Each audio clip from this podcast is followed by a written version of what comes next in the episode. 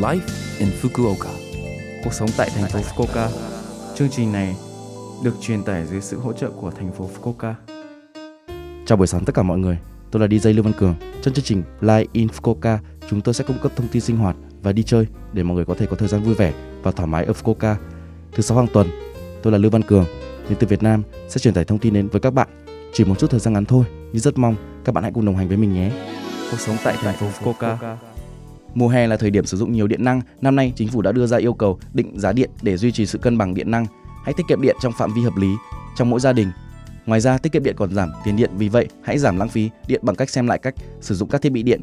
Đối với máy điều hòa không khí, tăng cài nhiệt độ của điều hòa không khí hoặc sử dụng quạt, không để tủ lạnh quá tải hoặc giảm thời gian mở cửa tủ, tắt đèn và để ánh sáng bên ngoài vào ban ngày. Vào những ngày nắng nóng, bạn có thể bị say nắng cả khi đang ở trong nhà, đặc biệt trong các hộ gia đình có người già và trẻ nhỏ. Hãy cẩn thận về thể trạng và tiết kiệm điện trong phạm vi hợp lý.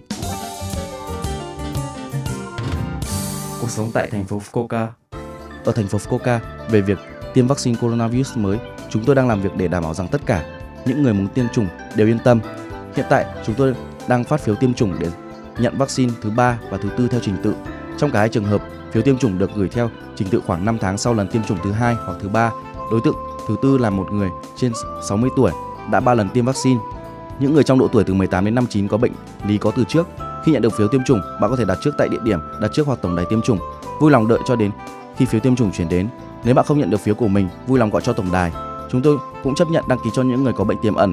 Chúng tôi cũng tiêm chủng cho những trẻ em từ 5 đến 11 tuổi. Nếu bạn đã chuyển đến thành phố Fukuoka từ nước ngoài và muốn tiêm phòng, đơn xin cấp phiếu tiêm chủng là bắt buộc. Bạn có thể hỏi về việc tiêm chủng tại thành phố Fukuoka, đặt lịch và xuất phiếu tiêm chủng. Số điện thoại tổng đài là 092 260 8405 092 260 8405.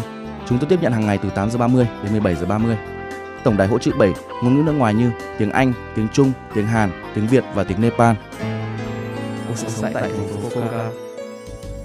Số like in Fukuoka tuần này mọi người cảm thấy thế nào ạ? Rất nhiều thông tin bổ ích phải không ạ? Số phát sóng này lúc nào cũng có thể nghe bằng postcard. Ngoài ra, mọi người cũng có thể biết về nội dung truyền tải trên blog. Mọi người hãy xem qua trang chương trình từ trang chủ của lớp FM. Ngoài ra, chúng tôi cũng đang tìm kiếm các thông điệp gửi đến chương trình. Không quan trọng nếu bạn muốn viết một tin nhắn cho tôi hoặc một nhà hàng Việt Nam mà bạn thích, địa chỉ email là 761 a lớpfm.co.jp 761 a lớpfm.co.jp Cuối cùng tôi xin phép gửi đến mọi người bài Nếu gọi nhau là anh em của ca sĩ Du Thiên để chia tay mọi người. Chúc mọi người một ngày vui vẻ. Hẹn gặp lại mọi người vào tuần sau.